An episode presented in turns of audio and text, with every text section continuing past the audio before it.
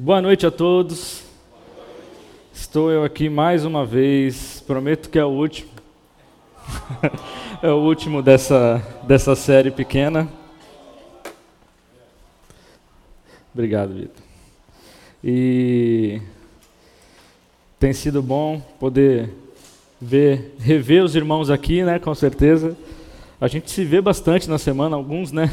Mas sabemos que quando estamos em igreja, reunidos coletivamente, é, é, diferente, tem um gostinho especial, né? Tem um gostinho especial, porque sabemos que é o propósito que nós estamos aqui, né? E graças a Deus por isso. Muito bom, louvor, muito legal. E com certeza as músicas da antiga aí, cadê a Adriana? Aí a Adriana está aqui na minha frente.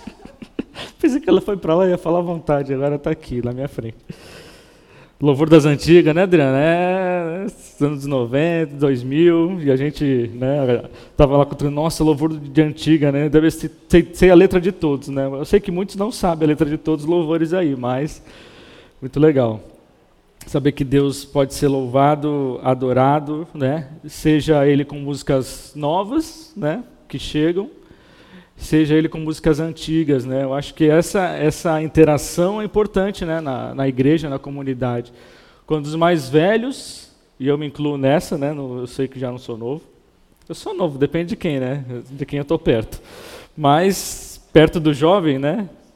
Eu já não sou mais tão novo, né? Mas é, é, é legal que os mais velhos possam ficar felizes e agradecer a Deus pelo jovem louvando a Deus. E os jovens quando olharem as letras mais antigas, não fazer aquela cara, nossa, que música é essa antiga? Né? Nem sei o que, que, que essa palavra quer dizer. Né?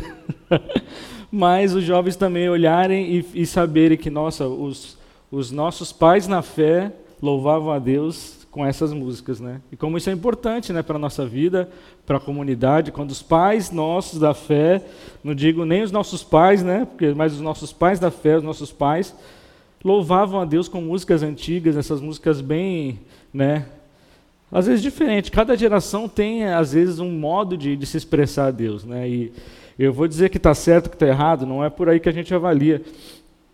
Mas você só pode criar músicas para a sua geração, né? Então, se a nossa geração Deus dá dons e criam-se músicas, é importante que nós possamos cantá-las, né? Não digo todas aqui no momento congregacional, porque nem todas as músicas cabem aqui, né, para gente, como coletivo, cantar. Algumas músicas são né, mais difíceis, não, não são, são mais são arte, né? A música é arte. Algumas coisas são apreciativas, outras são congregacionais. Enfim, eu não vou trazer o estudo do Guto aqui, né? Porque o Guto, cadê o Guto? Tá aí já? Eu não enxergo ninguém aqui dessa família. É o segundo da família hoje. tá lá o Guto. Ele foi passeou lá em Santos também, né? Fez um bico lá, né, de, de baixista lá, que bom. Mas com certeza é um privilégio estar aqui e louvar a Deus com vocês. E nós temos estudado um livro da Bíblia, alguém lembra o nome desse livro? Marcos, né? O Evangelho de Marcos. E tem um coração aí na tela, né? O Evangelho de Marcos. E um coração que vê Jesus. Esse é o tema, né? E, e desde o começo eu tenho tentado trazer uma ênfase que o nosso coração é incrédulo. Tá? O seu coração é incrédulo, o meu é incrédulo. E muitas vezes a gente acha que. Ah, mas isso não vai acontecer. Né? Ah, mas isso não. Ah, a gente estava conversando ali quando chegou, né? Com, com a Ju, com o Rafa ali. Ah, mas isso não vai acontecer. Ah, não, mas o nosso coração é incrédulo, né? A gente tem pouca fé. Se Deus fosse se movimentar em cima daquilo que a gente tem de fé, Deus não ia para lugar nenhum, né? Imagino todo poderoso depender da minha fé. Isso aí é um absurdo tremendo, né? E nós estamos aí, um coração que vê Jesus e a gente vê no Evangelho de Marcos como Deus lidou com a incredulidade em vários sentidos. É, o povo olhava para Jesus e não via ele como Senhor Deus, né? Não via ele como soberano, não via ele como servo. E isso é muito bom. A gente cantou aqui a música glorificar o refrão. Não lembro o refrão, mas falava. Como que é, Adriano, o refrão do glorificar? O grande eu sou, com sua. Vamos lá. O grande eu sou. Agora eu vou ter que. Agora tu corta a minha voz. No chão, mais alto, vamos lá. Com ele caminhar. Ó a parte. Agora você olha pro irmão aí. A igreja é vocês, ó. Até o fim, sempre glória. E é assim que nós glorificamos a Deus, servindo, né? E quem diria que esse ano, nós, nós estamos em maio, e dia 28, 29, 28, teremos batismo. Batismo. E quantos batismos teremos aí? Quem vai se batizar, fique de pé, por favor. Assuma. Olha lá.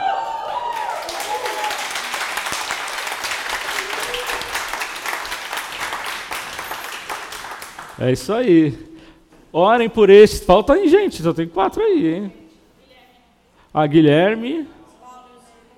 Paulo Naylor. Estava aqui toda semana. Carol está trabalhando. Né? E o Rony. Gente. Oi? A Paulo Naylor. Né? Então, lembrem de orar por esses, tá? A gente tem que lembrar de orar por vocês que vão batizar, porque nesse mês aí do batismo, né? A, a, a, a panela do fogo esquenta, levanta o fogo do, e começa blá, blá, blá, blá. Mas a gente sabe que, que o poder de Deus, né? Não ele não nem liga para isso, né? nem liga, porque Deus ele é todo poderoso e quem é todo poderoso não tem medo de nada, né? E muito menos, né, de qualquer oposição que que possa vir. E com certeza Deus tem tem trabalhado, tem trabalhado na nossa igreja. Quem diria, nove batismos, né? Nós podemos ter. Os dois que vão batizar de santos estão aqui hoje exclusivamente, né? Não vieram para isso, mas a gente aproveita e faz a propaganda, né? Pelo menos dois lá. Lá teriam mais um, né? Mais uma pessoa, mas a pessoa decidiu esperar o marido porque está fazendo evangelismo. E aí, né, conversou com o marido, se eu te esperar, você vem? E aí ele falou, eu vou. E aí começou. Então, temos mais aí reservas aí, tá? Mas enfim, abra sua Bíblia se você não abriu no Evangelho de Marcos. Evangelho de Marcos. E a gente foi conversando em cima também desse versículo. Vocês podem ler para mim?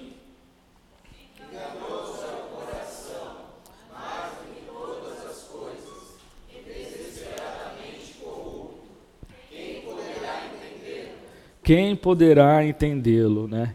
Parece que, que o mundo ele sempre contradiz a Bíblia, né? Tudo que a Bíblia coloca, o mundo tenta reconstruir para ser do jeito que quer.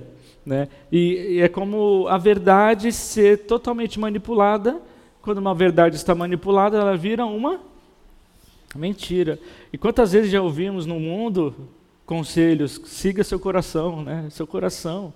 O que, que seu coração fala? Então siga seu coração.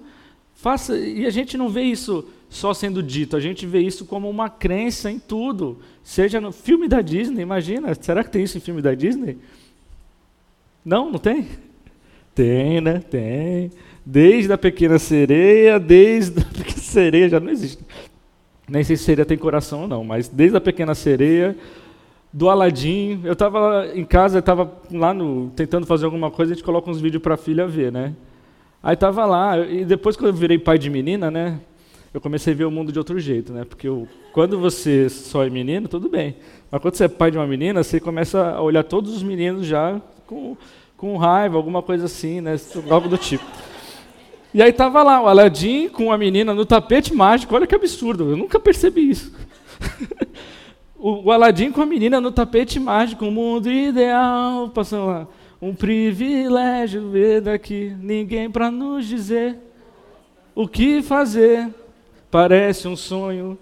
Aí minha filha vendo aquilo, quase desliguei a TV, joguei uma panela na TV. Que mundo ideal é esse? Olha só, olha só o que tem entrado nas mentes dos nossos filhos. Mas isso é exatamente o mundo, né? E aí o mundo ideal, aqui, ó, ninguém para nos dizer o que fazer. Parece um sonho. Olha aqui, enganoso é o coração. Isso aqui é Bíblia, é palavra de Deus, é a verdade pura, esmiuçada, assim, ó. Toma aqui, ó, verdade. Tudo fora disso aqui pode ser mentira. E a serpente tem cada vez mais, desde o primeiro ser humano, desde o primeiro casal, enganado, né? E nós acreditamos um pouquinho na serpente. Ah, mas só um pouquinho. Não, mas de repente a gente vê isso aqui.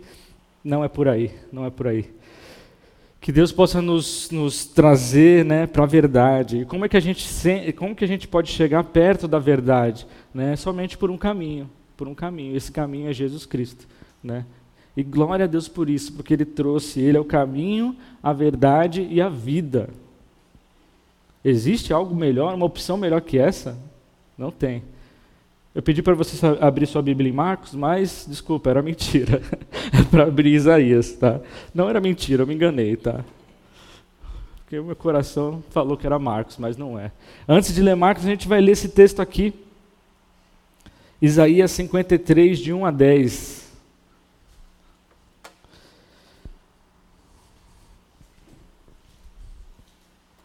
Isaías 53, de 1 a 10. Estão comigo aí?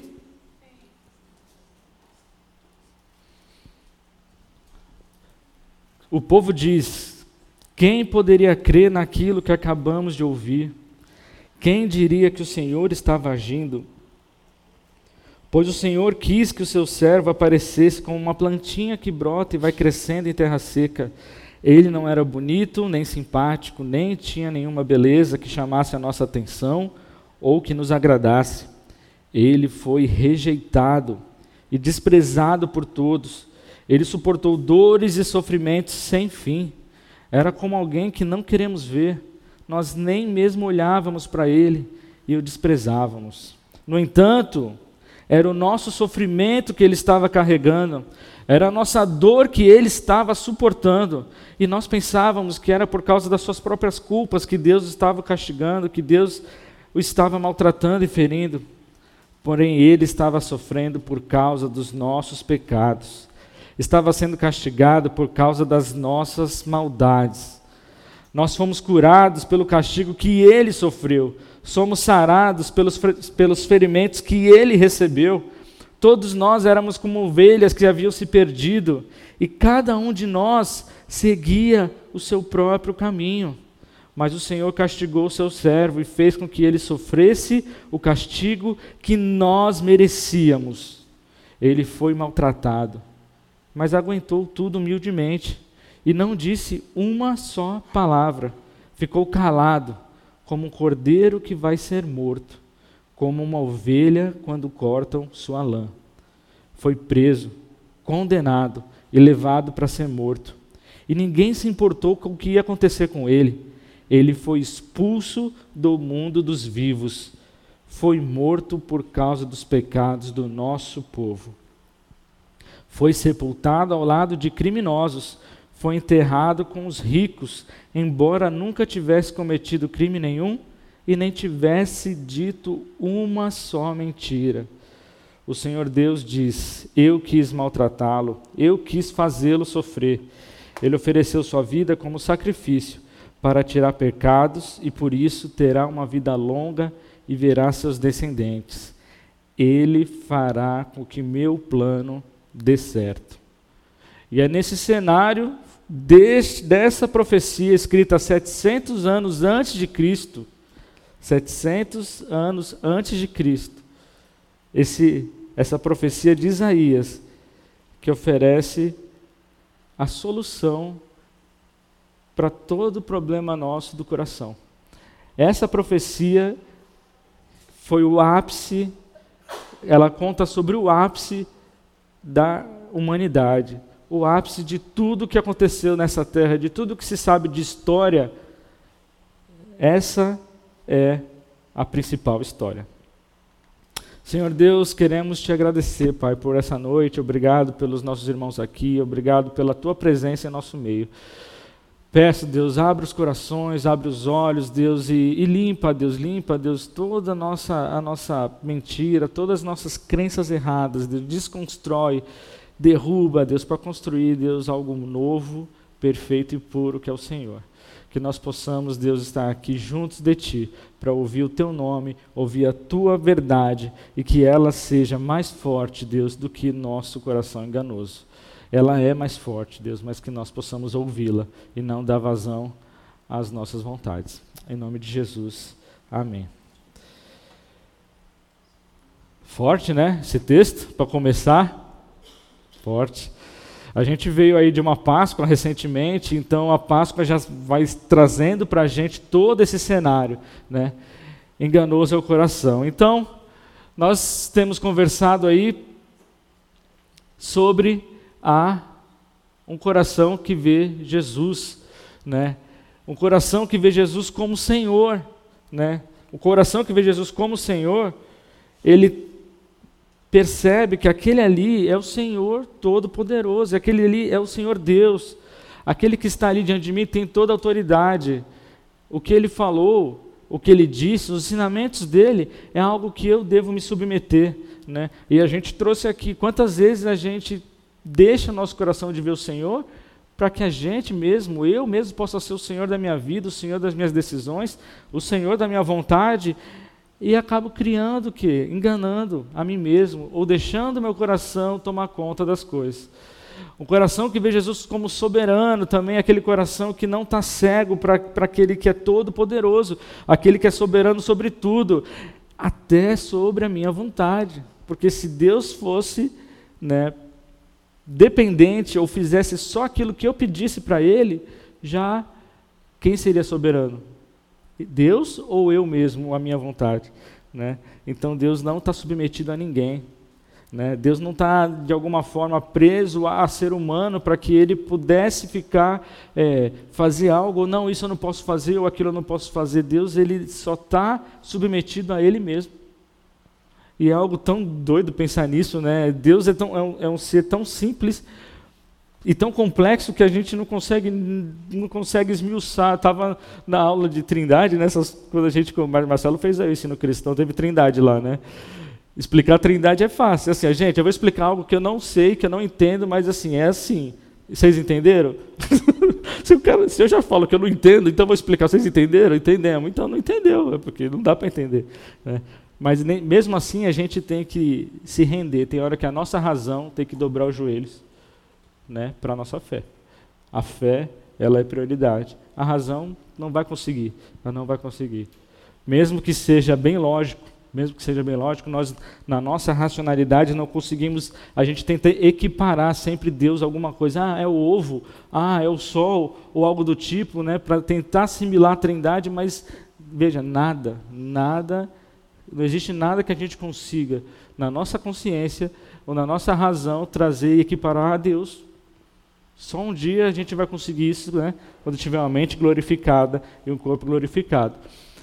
O coração que vê Jesus como servo, também a gente viu aí semana passada, a ideia que se, se Deus Todo-Poderoso, Senhor, veio para servir, né? até, porque até o Filho do Homem veio para servir. Quem dirá eu, né? Quem dirá eu? Eu devo servir. Se, se o próprio Jesus veio aqui não para ser servido, mas para servir, eu devo servir também. E Jesus estabeleceu no reino dele quem é o maioral, né? quem é o melhor. O melhor é aquele que serve. Aqui, no, no, no, na, entre vocês, na igreja, no reino de Deus, não tem o maioral e o menorzinho, não tem aquele que, que merece mais, merece menos. Aqui, ó, todo mundo servo. Somos todos servos. Não sou apenas servo, né? Amigo, teu amigo me tornei. Mas eu sou servo. eu posso ser amigo do, do, do, patrão, posso ser amigo do Senhor, mas eu tenho que me colocar no meu lugar de servo. Não posso abusar da amizade, né? Eu sei que Ele é o Senhor. E como é bom a gente ver quanto que nós fomos servidos na vida cristã, né? Quantos você pode pensar nas pessoas que, que trouxeram a palavra para você, nas pessoas que trouxeram Jesus para a sua vida, nas pessoas que investiram tempo em você, né? Ah, quando, e, e, e nisso, quanto tempo você também pegou tudo aquilo e transformou aquilo também em serviço para alguém, foi lá evangelizar alguém, foi lá discipular alguém, e quando você estava discipulando alguém, você tinha problemas com seu discipulado, você via quem lá? Quando você estava discipulando, a pessoa tentando, né? Não, não sei, não quero, não consigo.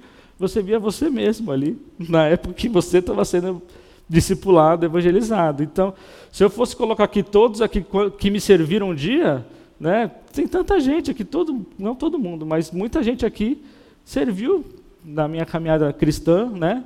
Olhando ali o Walter, né? Valtão, estava brincando com ele lá.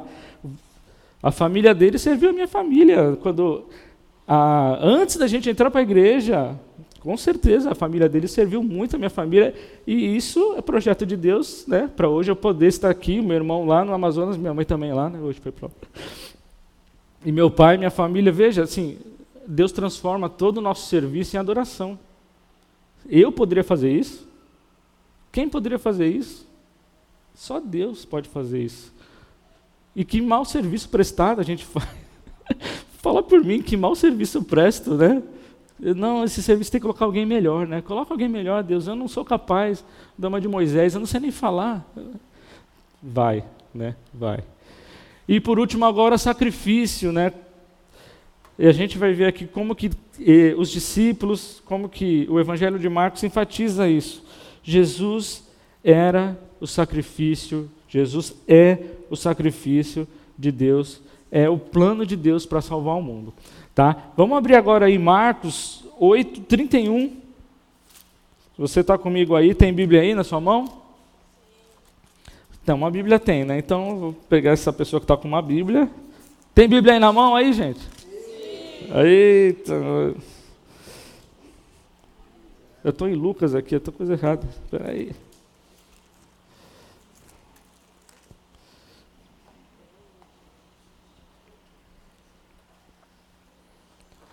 Vocês lembram que semana passada a gente falou sobre Jesus como, como servo?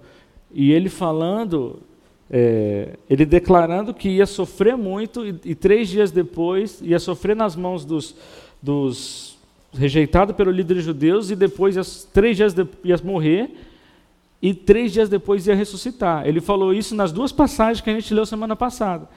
E essa aqui é uma antes dessas duas. Ou seja, ele falou isso três vezes aqui no Evangelho de Marcos, foi declarado isso em três passagens. Em Marcos 8, 31, em Marcos 9, 31 e Marcos 10, 33. Esses dois a gente já leu, a gente vai ler o 8, 31. Estão comigo aí? Deixa eu abrir aqui para vocês não ficarem sozinhos na leitura. Na verdade, vamos começar do 27, tá? Cadê aquele microfone maroto? Tá contigo, Titão? Alguém vai ler para nós aí, do 27?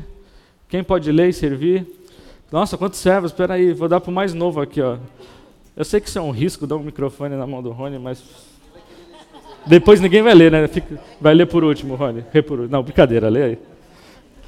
Lê do modo easy aí, pra gente. Ó, do 27 ao 30 por enquanto. Vamos lá. Depois Jesus e seus discípulos foram para os povoados que ficam perto de Cesareia de Filipe.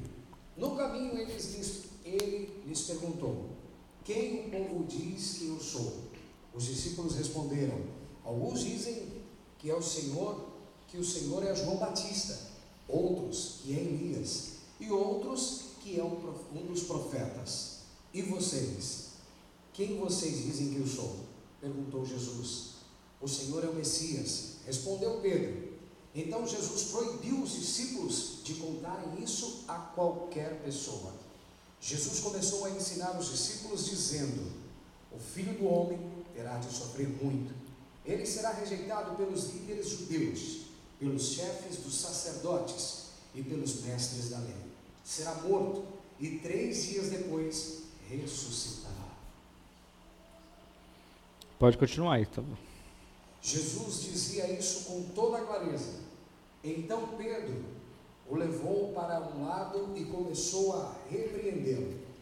Jesus virou-se, olhou para os discípulos e repreendeu Pedro, dizendo: Saia da minha frente, Satanás.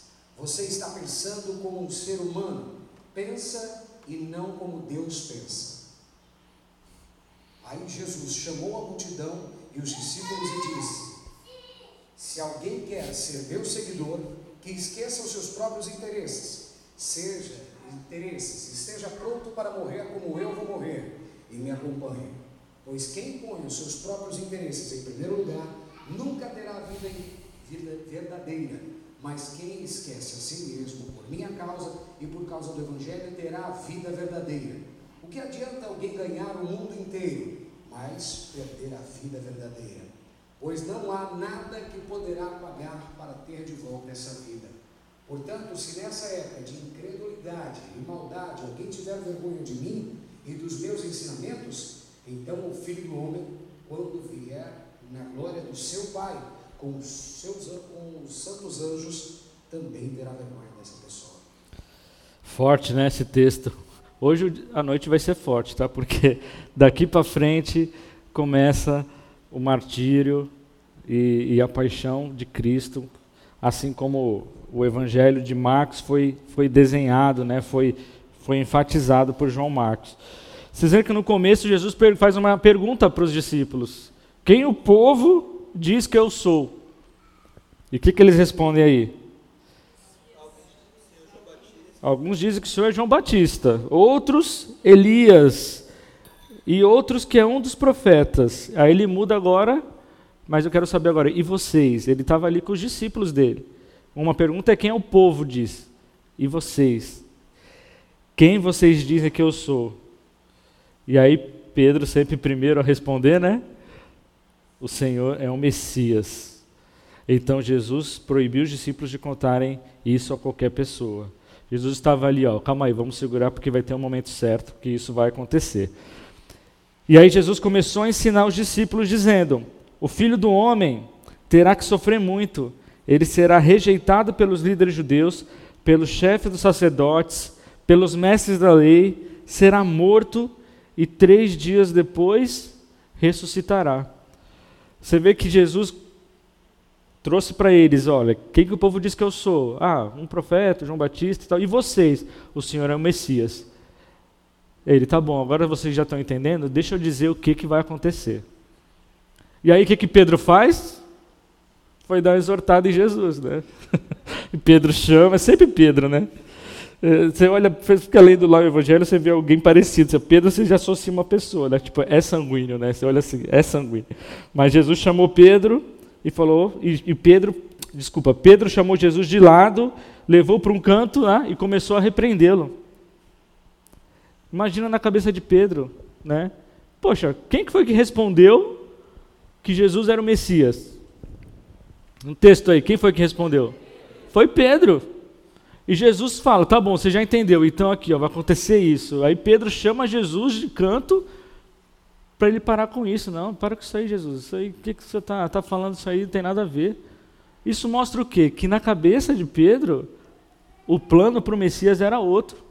O plano para o Messias talvez seja um plano político, um plano de proeminência ali, de dominar aquela terra, de, de trazer eh, o domínio para Israel, de empossar Jesus como rei ali. A discussão deles a, nas, nos próximos aí seria quem é o mais importante entre nós. Né? Quem, quem de nós, coloque eu, é, Tiago João pediu para Jesus colocar um lado direito, outro esquerdo, no seu reino, e veja, Pedro está lá intelectualmente capacitado, entendendo, mas espiritualmente ele ainda não estava preparado. E ele chamou Jesus de canto para exortar. E Jesus falou o que para Pedro? Saia da minha frente, Satanás. Foi isso que Jesus falou para Pedro. Forte, né? Você está pensando como um ser humano pensa e não como Deus pensa. E aí Jesus agora virou para quem? No 34. Aí Jesus chamou a multidão, ó, vem aqui vocês, vou ensinar. E os discípulos. E aí, come... aí lançou para eles essa condição de ser seguidor de Jesus. Se alguém quer ser meu seguidor, que esqueça os seus próprios interesses, esteja pronto para morrer como eu vou morrer e me acompanhe. Olha, são três verbos aí: esqueça, esteja e acompanhar. Esteja, esqueça os seus próprios interesses. Já é tão difícil, né? Geralmente a gente oferta Jesus ao contrário, né? Olha o evangelismo nosso aí. A gente oferta Jesus como? Olha, você quer isso aí? Jesus pode mudar a sua vida e trazer tudo que você pode, tudo aquilo que seu coração anseia. Mentira! Saia da minha frente, Satanás. Não, esqueça os seus próprios interesses. Porque quando eu creio no Evangelho e, e, e começo a entender, arrependa-se, porque o reino de Deus está perto, dentro daquele arrependa-se, tem o meu pecado ali dentro estampado, né? E se eu me aproximo do Evangelho para continuar sendo a mesma pessoa, esse Evangelho não é o Evangelho do Deus poderoso. Eu, quando eu me aproximo do Evangelho, é para ser uma nova pessoa. E a pessoa que não tem mais os próprios interesses, mas os interesses do Senhor. Esqueça os seus próprios interesses. Esteja pronto para morrer como eu vou, vou morrer. Aí já pegou pesado, né? Porque morrer na cruz já não vai dar, né? Até posso esquecer meus interesses, mas na hora da cruz aí, calma, calma, calma. Jesus está falando ali para os apóstolos, para os discípulos, mas uma condição sempre no coração de qualquer pessoa que se, se coloca diante de Jesus. Deus, essa aqui é a minha vida, ela não vale nada, ela está aqui, ó, diante do Senhor. Se tiver que morrer pelo Senhor, eu morro. Né? Chega alguém, dá um tiro para o alto e já corre todo mundo, né? Eu sei que seria assim, tá? Primeiro a correr aqui talvez seria eu, né? Porque eu estou vendo o cara entrando. Se vocês viram eu correr, é porque tem alguém entrando aqui. Mas, enquanto isso, nós temos que estar disposto a morrer como ele vai morrer. E veja, os discípulos foram martirizados, todos. Tiago, já em Atos, já foi martirizado. Será que eles estavam dispostos a morrer como Jesus morreu?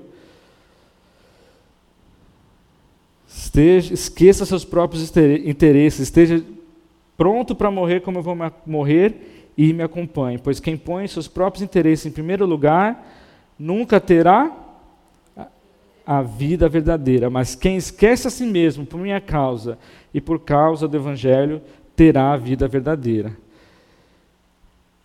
É puxado, né? É puxado isso aí. Não é o tipo de evangelismo que a gente está acostumado a ver, né? não é o tipo de evangelismo que atrai. Né? E nessa hora, Jesus já estava começando a fazer isso mesmo. Ó. É isso aqui, ó. esse é o reino de Deus. Vocês estão vindo atrás de mim por causa do quê? De comida? Por causa de milagre? Tinha as pessoas necessitadas. Aquilo ali era fruto do reino. Né? Era uma evidência do reino, mas não era o reino.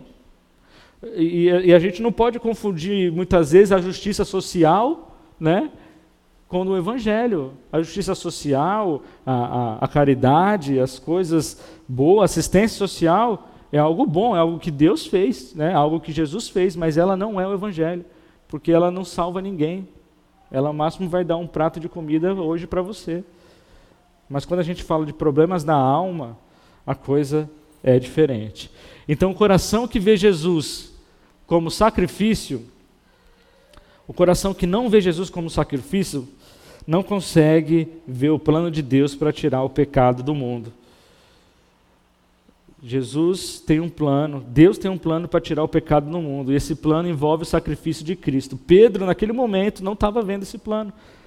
Então, se eu não consigo ver Jesus como sacrifício, eu não consigo entender o plano de Deus. Se eu não entendo o plano de Deus, não tem salvação.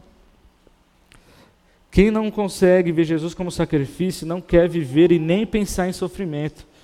Não, não, esse plano aí de Deus não, não é legal, isso não atrai, a gente tem que mudar alguma coisa, fazer diferente. É, essa coisa de Jesus morrer na cruz é difícil, é uma coisa que é, é, é pesada, né? É, poxa, é sangue, né? As crianças veem isso, falar que, que um, um homem morreu na cruz, inocente, falar isso para crianças pequenas é, é pesado, é difícil. Gente, é o plano de Deus para salvar o mundo. Não sei se é difícil, não sei se é pesado, mas é o plano de Deus. Eu não quero esconder isso de nenhuma criança. Eu não quero esconder isso de ninguém. Né? E hoje a gente está acostumado a ver aquele é, é, algo que foi um Deus desenhado, né? Um Deus, ah, Deus é amor, né? Aí, aí a pessoa lê o Evangelho e vê Jesus falando com Pedro: sai da minha frente, Satanás. Fala, nossa, onde é que está o amor nisso? Vai, vai exortar Jesus de novo, né? Você vai querer exortar Jesus do amor dele? Porque a gente desenhou um amor que não existe, é um amor que o mundo inventou. Né? Quem entende de amor é Deus, Deus é amor.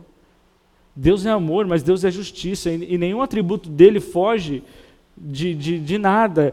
Deus consegue ser amoroso sendo justo. Deus consegue, você puxa assim, é que nem uma corrente. Você puxa a justiça de Deus, está ali, ó, a misericórdia junto, está ali junto, ó, o amor, está ali junto, onisciência, onipresença, soberania. Todos são iguais, e Deus não aumenta e nem diminui o amor. Ele é imutável, ele é o mesmo hoje, ontem, sempre. Então, um coração que não vê Jesus como sacrifício ou quando não entende, ou não quer entender isso, ele quer ver só conforto. Não, eu preciso. É, quem, quem, poxa, eu tenho que sofrer o que Jesus sofreu? Não, não, isso não, não quero. Eu, eu precisava de uma mensagem de conforto, eu precisava de uma mensagem diferente. Né? E isso tem batido na porta da igreja cada vez mais. Nós precisamos se render ao Evangelho e voltar ao Evangelho puro, ao Evangelho simples. Arrepende-se dos seus pecados, pois alguém morreu na cruz e foi sacrificado. E se você não estiver disposto a olhar para ele e entender que aquele, aquela morte era a minha morte, era a sua morte, você não entendeu o plano de Deus. Por outro lado, uma, um coração que vê Jesus como sacrifício, aí, recebe a misericórdia, recebe a remissão dos seus pecados. Sabe que terá opositores, correrá riscos, você vai, vai encontrar desconfortos. Nós hoje não somos perseguidos pela nossa fé, mas vamos ser. Está tá muito claro isso. Não sei se está claro para vocês, mas para mim está. E aí me perguntaram outro dia, ah, mas quando você começar, se a gente falar lá alguma coisa e, e falar contra ideologia de gênero, algo do tipo, a gente vai poder, vai ser preso. E aí, o que a gente vai fazer?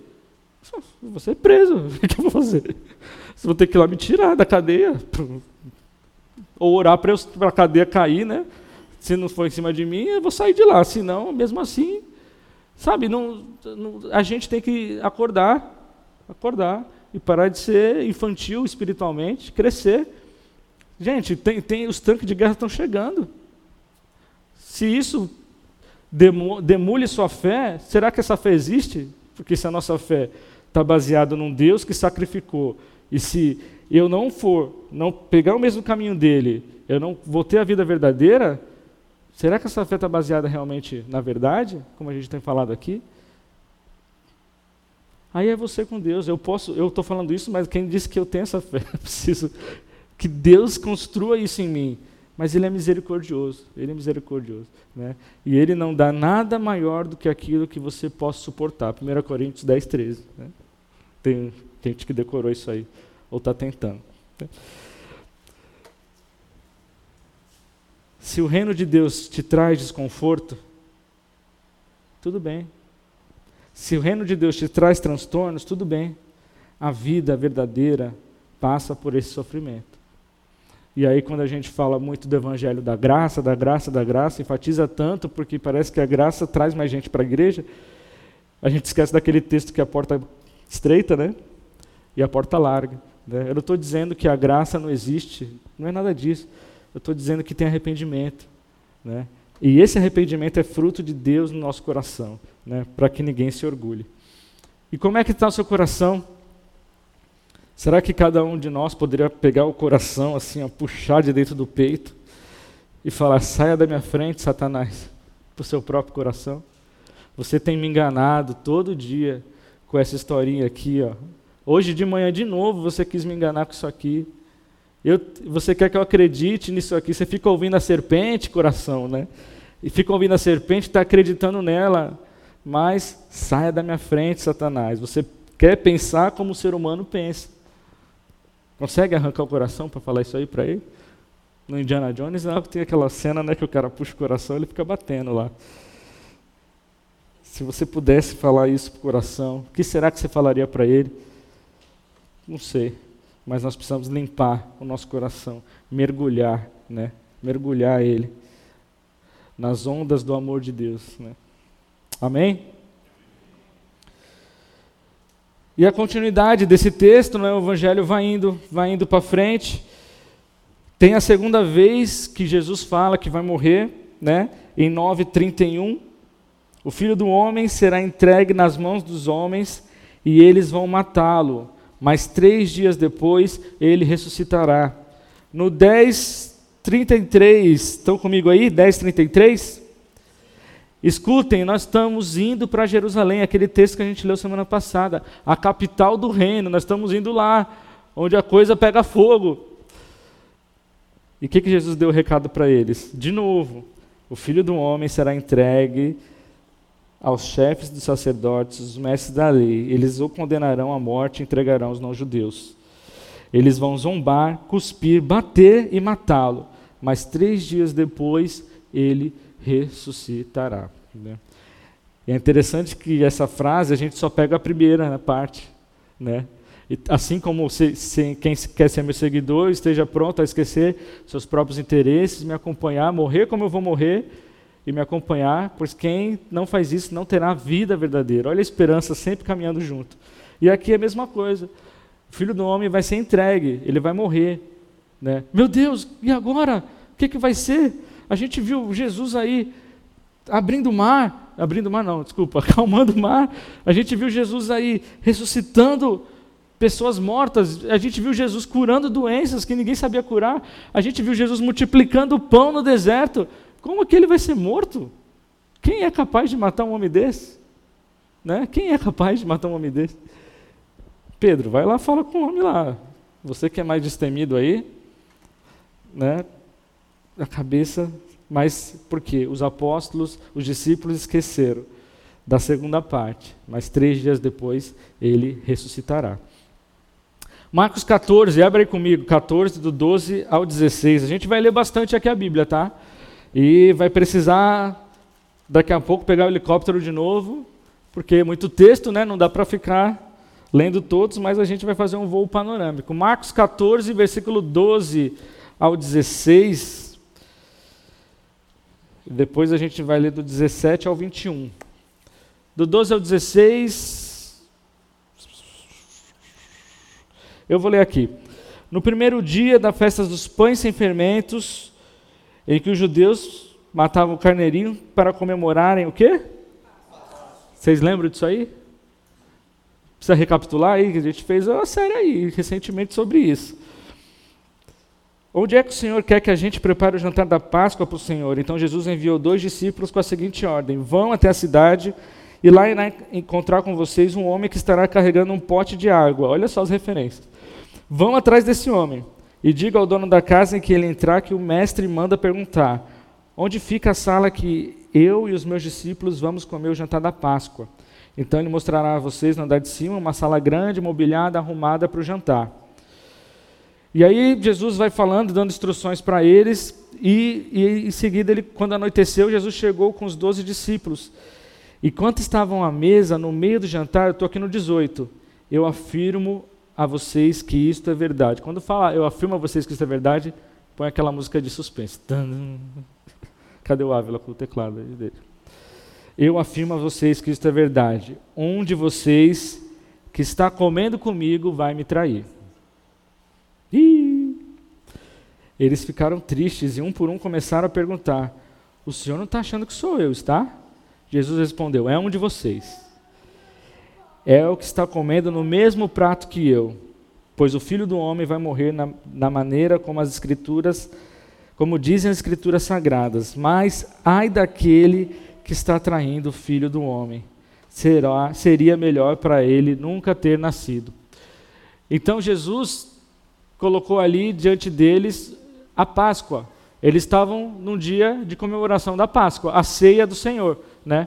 Coloquei aqui esse essa figura aqui, e isso foi feito numa sala, no cenáculo. Né? O que é o cenáculo? É uma sala grande que é em cima, geralmente em cima das casas, nos sobrados. Então, ali é uma sala grande onde podem se reunir. Geralmente as pessoas ali se reuniam para fazer as sociais deles, né? E ali Jesus reservou aquele lugar para fazer o jantar de Páscoa. E nesse jantar de Páscoa, a última Páscoa que Jesus comemorou ali com eles, e especialmente na Páscoa, Jesus começou o seu martírio.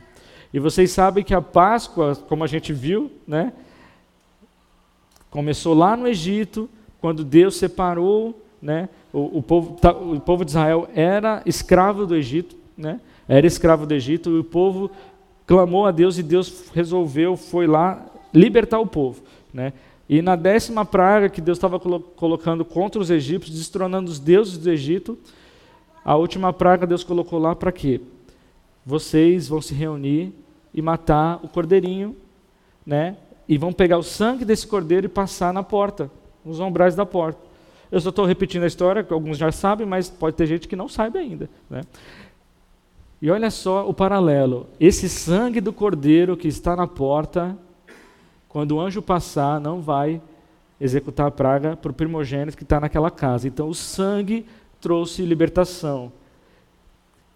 Quem creu, passou o sangue na porta e foi salvo. Olha só o paralelo, né? Precisou fazer muita coisa? Não, é só passar o sangue na porta. O cara lá dentro poderia ser um mau caráter, poderia ser um ladrão, poderia ser um, um, um, um tipo de pessoa, um assassino, podia ser várias coisas, mas se ele creu, passou o sangue, o anjo passou por, pela casa dele e não matou. Do lado contrário, no Egito, poderia ter gente boa, poderia ter gente honesta, mas o sangue não estava na porta, a praga foi executada naquela casa. Veja como o sangue do cordeiro trabalha sem muita nossa participação, né? É simplesmente a fé, crer para ser salvo ou ser liberto. Então, nós estamos aqui na Páscoa. E a gente vai ler aqui, que começa agora a ceia do Senhor.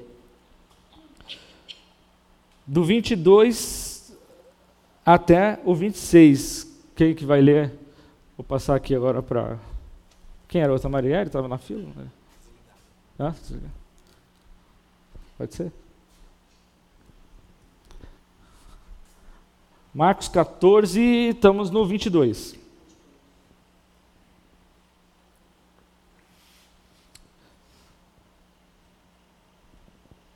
Enquanto estavam comendo, Jesus pegou o pão e deu graças a Deus. Depois partiu o pão e o deu aos discípulos, dizendo: Peguem, isto é o meu corpo. Em seguida, pegou o cálice de vinho e agradeceu a Deus. Depois passou o cálice aos discípulos, e todos beberam do vinho. Então Jesus disse: Isto é o meu sangue, que é derramado em favor de muitos, o sangue que garante a aliança feita por Deus com o seu povo. Eu afirmo a vocês que isto é verdade. Nunca mais beberei deste vinho até o dia em que beber com vocês um vinho novo no reino de Deus. Então eles cantaram canções de louvor e foram para o Monte das Oliveiras. Então Jesus ele, ele está aí fazendo a primeira ceia do Senhor, né? E a ceia do Senhor é isso, Jesus explicando para eles onde é que nasceu a antiga aliança, como é que surgiu a antiga aliança. No Egito, quando eles saíram da Páscoa, né? E vocês viram que a Páscoa é um nem eu lembro. o chamado, um memorial, uma aliança e uma esperança. Vocês lembram que viram isso aí? Então a Páscoa, ela, ela sobretudo celebra uma aliança. A aliança do povo de Deus com Deus. E aqui, nesse momento, que seria o momento mais importante da sua vida, se você não sabe, da sua vida eterna. Nesse momento, Jesus fez, ele estava estabelecendo, explicando começando uma nova aliança. Né? Ele pega aquilo e explica para os discípulos: peguem, isto é meu corpo. Em seguida, pegou o cálice de vinho, no 23, e passou o cálice aos discípulos, e todos beberam. E Jesus disse: Isto é meu sangue, derramado em favor de muitos. O sangue que garante. Vocês estão comigo aí? O sangue que garante Vocês estão comigo aí? Ninguém está comigo aí? Então vou de novo, vamos lá. Eu tenho fé. O sangue garante. A aliança feita por Deus com seu povo. E eu afirmo de vocês que isso é verdade. Nunca mais beberei deste vinho até que eu nunca mais beberei deste vinho até o dia em que beber com vocês o vinho novo no reino de Deus. Então ali Jesus mostra o simbolismo né, é, do, do sacramento que ele instituiu para nós como igreja. Existem diversos sacramentos que foram incluídos durante os anos pela igreja, acima de tudo pela igreja católica. Você tem lá no culto católico diversos sacramentos que foram incluídos e a reforma começou tirando muitos desses sacramentos e restaram dois que podemos entender que são os dois sacramentos ordenados no Novo Testamento para que nós, como igreja, pudéssemos fazer. E quais são esses dois sacramentos? A ceia e o batismo, aquele que nós começamos falando aqui. Dois sacramentos. E acima de tudo, o que, é a ceia do Senhor? A ceia do Senhor ela é, um, é um momento onde a igreja, em comunhão, a igreja em comunhão, reconhece o sacrifício de Cristo. É, a igreja em comunhão tem a memória, é um memorial, acima de tudo, onde nós estamos lá e pegamos aquele pão e lembramos: este é o corpo de Cristo, como Jesus disse, e este aqui é o sangue de Cristo. Existem muitas divergências é, a respeito que se a ceia do Senhor alimenta espiritualmente aqueles que estão tomando, né? Como se a ceia fosse o pão seria realmente o corpo de Cristo. Vocês, não sei se vocês sabem, acho que na Igreja Católica não pode mastigar o, o na, a hóstia, né, a Eucaristia, porque no entendimento católico aquela, aquele pedaço ali é o corpo de Cristo, porque quando Cristo fala este é meu corpo, eles entendem que ali, quando estou em comunhão fazendo aquilo é meu corpo, tá? Eles interpretam literalmente isso, né? E, e, e, o sangue da mesma forma. O sangue também representa é, é, o sangue de Cristo ali, né? A presença de Cristo. Acima de tudo, não quero confundir ninguém, mas a ceia do Senhor é um momento importantíssimo na comunhão cristã, importantíssimo para nós como igreja quando nós fazemos. Ela não é qualquer coisa. Ela não é qualquer coisa. Ela representa ali o sacrifício, a origem da nova aliança, onde o corpo de Cristo foi entregue e o sangue foi derramado. Cristo está mostrando ali para os judeus que estão com ele na mesa: olha, daqui para trás, velha aliança, cordeirinho morto, sacrifício, templo, aquilo tudo era necessário para que os pecados fossem remidos, para que os, os pecados fossem perdoados, para você estar limpo diante de Deus. Agora, na nova aliança, não tem mais o templo, não tem mais sacrifício no templo. A, a, antiga aliança propunha isso, agora na nova dispensação nós estamos nessa nova aliança. Agora é o meu corpo e o meu sangue. Isso que é o necessário para limpar pecados. Isso que é necessário para tirar a nossa culpa de uma vez por todas. Então, dois fatos são importantes. O primeiro é reconhecer o sacrifício de Cristo e ter remissão dos pecados. A ceia tem esses dois fatos. E o outro é não esquecer que o sacrifício de Cristo e voltar para o templo. A gente hoje não pensa em templo, mas para o judeu que está se convertendo ali, para ele obedecer a Deus é levar-lhe um cordeirinho, é levar-lhe um animalzinho para o templo. E Jesus está falando: parou, chega, acabou, agora sou eu, eu vou ser morto de uma vez por todas, para que o meu sangue esteja remindo os pecados de todos. Então a nova aliança para a mente judaica, ela é confusa. E o Novo Testamento você vê diversas vezes Paulo, é, os apóstolos ali, tentando combater os judaizantes. Eles queriam, de vez em quando, voltar, como que, ah, ah, vamos incluir isso aqui, né, porque a gente sempre fez, é bom, né, e tal, e vamos incluir isso no culto, vamos incluir isso na nossa vida. Judaizantes querendo colocar de volta os preceitos da antiga aliança para a nova aliança. E qual que é o risco disso? Qual que é o risco da gente pegar e começar a trazer coisas da antiga aliança para a nova aliança? Qual que é o risco? O sacrifício não valeu. O sacrifício, ah, diz que vale, mas sei lá, né? Vai que não vale, então eu vou aqui, né? Eu estou negando novamente. Estou negando o modo de Deus salvar as pessoas. Eu estou contra os planos de Deus. E que momento especial aquele. Um coração que não vê Jesus como sacrifício ele não participa da nova aliança feita por Deus, ele não entende um plano da salvação. Ele não olha Jesus como sacrifício definitivo, ele quer criar meios para chegar à salvação. Ele não tem remissão dos pecados e continua sem os, o perdão. A ceia nos lembra disso. Então, meus irmãos, quando é, nós nos reunimos aqui como igreja, não é qualquer coisa que a gente está fazendo, né? Não é um copinho de suco, não é um pãozinho. Apesar da gente ser bem informal e prático, não é qualquer coisa que nós estamos fazendo. Eu não vou domingo de manhã para o culto de membros porque, ah, não sei e tal. A gente às vezes fica pensando, ah, vou acordar cedo ou algo do tipo. Ah, se, ah não sei, será que eu estou com febre ou não? De repente eu estou, estou com dor de garganta. Não, acho que pegou aqui agora. Enfim,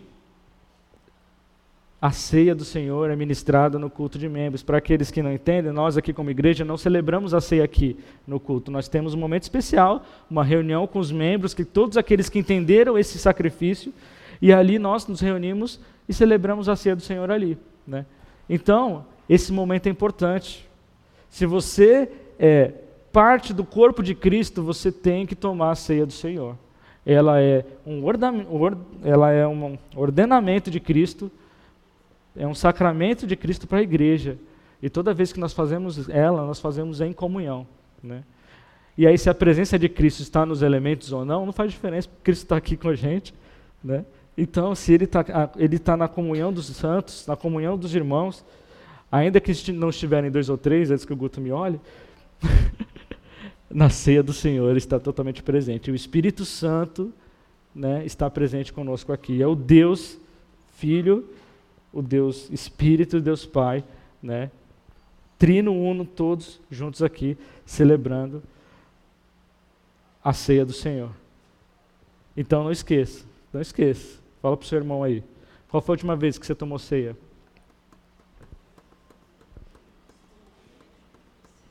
Ah, na hora da ceia eu fui no banheiro e não. sei lá. Não... Ah, não, não lembro a última vez. Você percebe a seriedade né, das coisas? A gente vai levando as coisas de uma forma é, bem prática e tal. Não, sei o quê. O que é o culto de membros? Não, é hora de falar de missões, é hora de falar do, do caixa da igreja. Não, não é.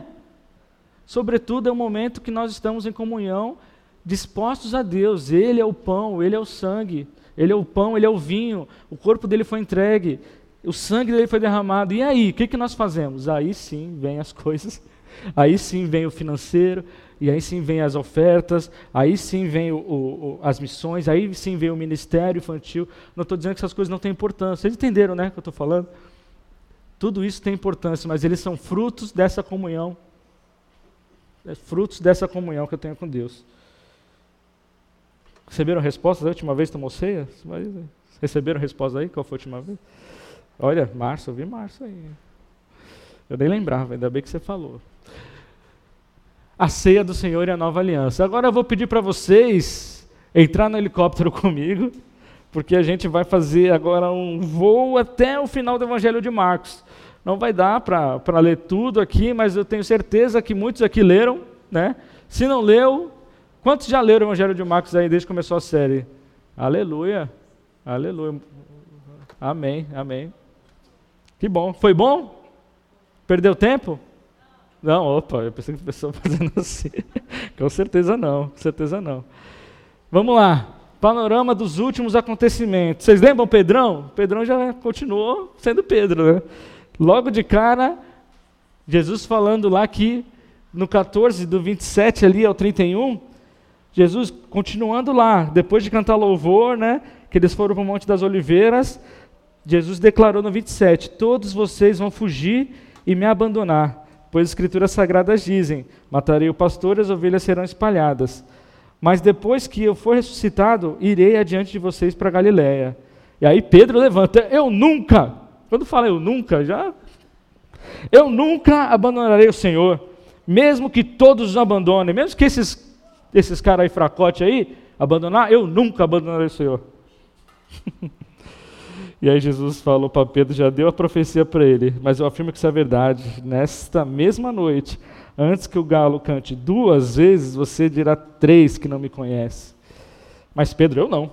Eu nunca vou, eu nunca vou dizer que não conheço, mesmo que eu tenha que morrer com o Senhor. Está parecendo eu aqui agora falando que morreria com Cristo, esqueça seus próprios interesses, né, esteja pronto a morrer. Eu estou pronto a morrer por Cristo. Né? Ainda bem que Pedro né, fez isso. Né? Deus usa sempre. Né? E aí depois Jesus foi para o jardim do Getsemane. E ali no jardim do Getsemane, Jesus se retira para quê? Jesus se retira para quê? Se Jesus teve que se retirar para orar, será que você precisa parar para orar? Só uma pergunta, assim, só deixa ela no ar aí. Todo poderoso parou para falar com Deus Pai, né? E esse momento de agonia e sofrimento que Jesus estava vivendo ali, né, no, no 35 fala: ele foi um pouco mais adiante, ajoelhou-se, encostou o rosto no chão e pediu a Deus que, se possível, afastasse dele aquela hora de sofrimento. Pai, meu Pai, tu podes todas as coisas, afasta de mim esse cálice de sofrimento. Porém, que não seja feito o que eu quero, mas o que tu queres. Né? Imagina como é agoniante para alguém onisciente já ver as cenas da sua própria, do seu próprio martírio, ver tudo que vai acontecer, já parece que sentir a chicotada antes de, de levar, né? É. E eu sempre gosto de falar assim, o pessoal fala, ah, eu estou em paz em fazer isso, eu não estou em paz. Esse negócio de paz, né? Aquele negócio que sempre fica aqui. Eu falo, será que Jesus estava em paz essa hora aqui? Será que a paz pode ser guia para as nossas decisões toda vez? Se eu estou bem? Tem hora que a paz pode me falar, não, não, sai fora. Mente agora que vai dar tudo certo. Isso aí vai me dar paz. Quantas vezes eu não tive paz pensando nisso? Mas eu tive que mentir. Oh, eu tive que falar a verdade, mentira, eu falei a verdade. Eu tive que falar a verdade e aquilo trouxe agonia, mas com certeza em paz com Deus. Então Jesus se retira para orar no Getsemane.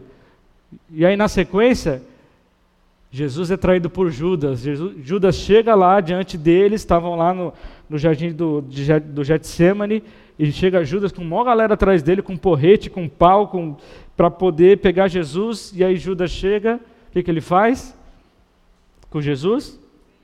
Dá um beijo de Jesus, né? E aí, o que acontece? Ele fala assim, no 45, logo que chegou perto de Jesus, Judas disse, mestre, e o beijou.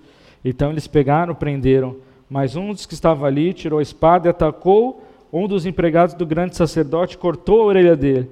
E aí Jesus teve mais um tempinho para curar ali uma orelha, acolher uma orelha cortada e colocou de volta, né? E os 50, o que aconteceu no 50? No 50, lê aí no 50 na sua Bíblia, me ajuda. Menos Pedro, né? Menos Pedro? Tá aí? Todos fugiram. E aí tem esse 51 que aí é só para deixar uma pulga atrás da sua orelha. Você fala de orelha, fica me olhando, né? Para com isso. O jovem enrolado no lençol seguia Jesus. Alguns tentaram prendê-lo, mas ele largou o lençol e fugiu nu. Né? O que quer dizer isso aqui? É só para deixar a pulga, tá? Vocês vão atrás para saber. Eu não vou falar o que, que é. Eu também não sei, né? Mas existem algumas evidências, algumas sugestões. Enfim, Jesus chega lá, é preso por aquelas pessoas e levado para o julgamento diante do sinédrio. Né? E lá no julgamento, no sinédrio, lá vai do 53 ao 65, eles começam a fazer várias perguntas e, e começaram a levantar várias questões lá para Jesus, de coisas que ele falou, de mentiras ainda que eles estavam inventando. Mas chegou um momento que o grande sacerdote pegou e pediu a palavra e falou para Jesus: Você é o Messias? no, no 61, tá? 61. Você, aí o grande sacerdote se levantou no meio de todos e perguntou a Jesus: Você não vai defender dessa acusação? Jesus ficou calado. Mas, então o grande sacerdote tornou a perguntar: Você é o Messias, o filho do Deus bendito? Jesus respondeu: Sou e vocês verão o Filho do Homem sentado ao lado direito do Todo-Poderoso e descendo com as nuvens do céu. Fala isso para o grande sacerdote, para o judeu, falando que eu sou e o Filho do Homem sentado. Vocês verão o Filho do Homem sentado ao lado de direito de Deus Todo-Poderoso, descendo com as nuvens do céu. Aí o grande sacerdote rasgou as vestes. Não, não precisa de mais nada. Olha a blasfêmia que ele está falando. Então, no 65, o que aconteceu? Então alguns começaram a fazer o quê? Cobriram o rosto dele, davam bofetadas e nele perguntavam: Quem foi que bateu em você? Adivinhe. E também os guardas pegaram e lhe deram bofetadas. Você imagina o peso de alguém ter feito isso. Eu fiquei imaginando se eu tivesse lá feito isso, no Senhor do cosmos, do, do, do, do Criador do universo. Cara, isso aqui é muito insano. Não sei se cabe na mente de vocês, mas na minha mente não cabe. Não cabe. O Senhor de todo o universo, quem criou todas as coisas, é, por meio dele tudo existe, tudo existe e foi feito por ele, sendo bofeteado, cuspido, humilhado. Adivinhe quem bateu em você? É muito pesado, é muito pesado. Bom, vamos lá. Na sequência, o que acontece? Pedro nega Jesus e chora. Pedro estava lá fora, na fogueirinha com o pessoal, só observando de longe a paisana, né? Estava lá, no modo escondido. E aí chegou uma, uma mulher falou, viu Pedro se esquentando perto do fogo, olhou para ele e disse: Você também estava com Jesus. Mas ele negou, dizendo: Eu não o conheço, nem não sei do que é que você está falando. E saiu para o corredor. Naquele momento o galo cantou. Tem um galo aí? Dá para fazer um galo alguém? Não gravou isso não, né, Vitor? Por favor. Quando a empregada viu Pedro ali, começou a dizer aos que estavam perto: Este homem é um deles. Mas Pedro negou outra vez. Pouco depois, as pessoas que estavam ali disseram de novo: Não há dúvidas de que você é um deles, pois você também é da Galiléia. E aí Pedro disse: Juro que não conheço este homem de quem vocês estão falando. Que Deus me castigue se eu não estou dizendo a verdade. Naquele instante, 72, o galo cantou pela segunda vez e Pedro lembrou que Jesus tinha dito: Antes que o galo cante duas vezes, você dirá três. Do céu, é isso mesmo. Ok, Google. então Pedro caiu em si e começou a chorar. Cê, veja, por que, que Marcos quis colocar isso? E o Evangelho de Marcos provavelmente foi ditado por Pedro. Né? E Pedro quis colocar isso também.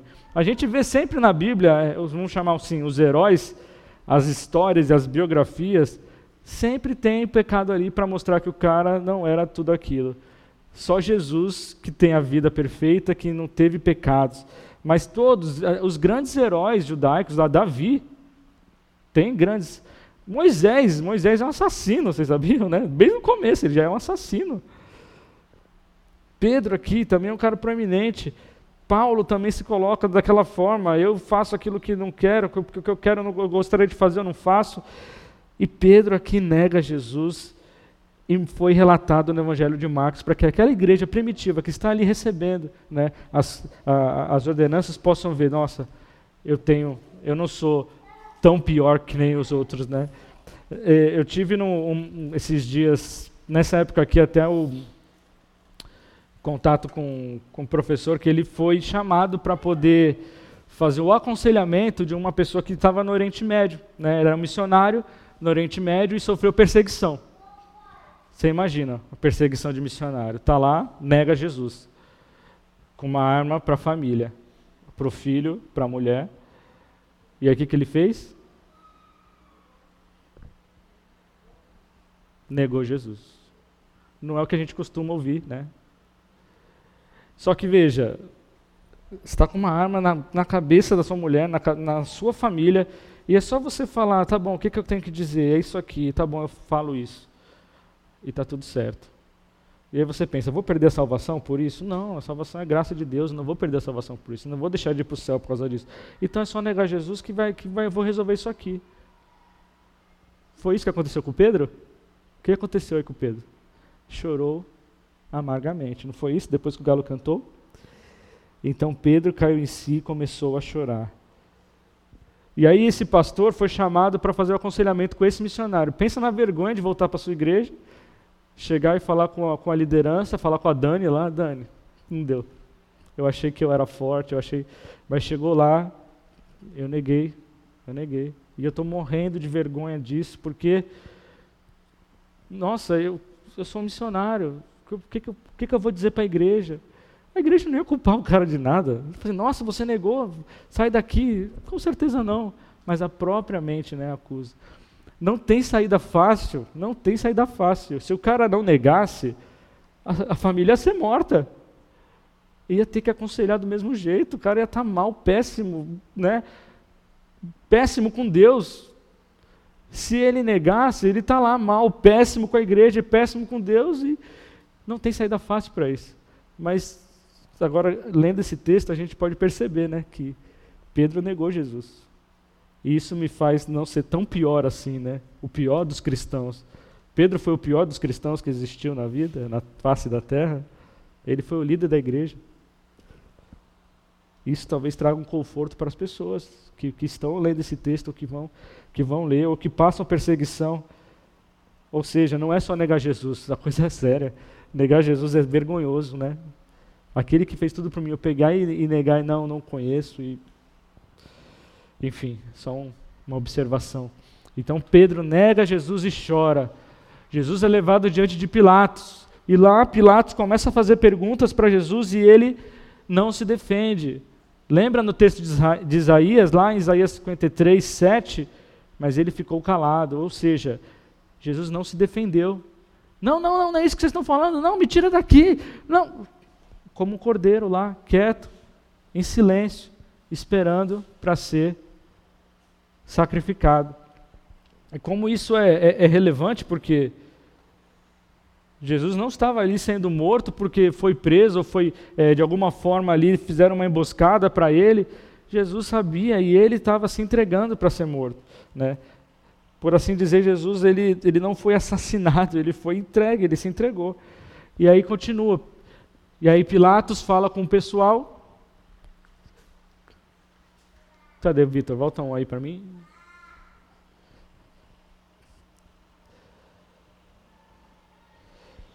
no 15, de 1 a 5, então ele, ele, ele vai diante de Pilatos. Você não vai responder? No 4, no 5, Jesus não disse nada. E Pilatos ficou muito admirado com isso. E aí, na sequência, Pilatos começa a perceber que os líderes judeus tinham inveja de Jesus e estavam criando todo o cerco ali para poder fazer aquilo que eles queriam.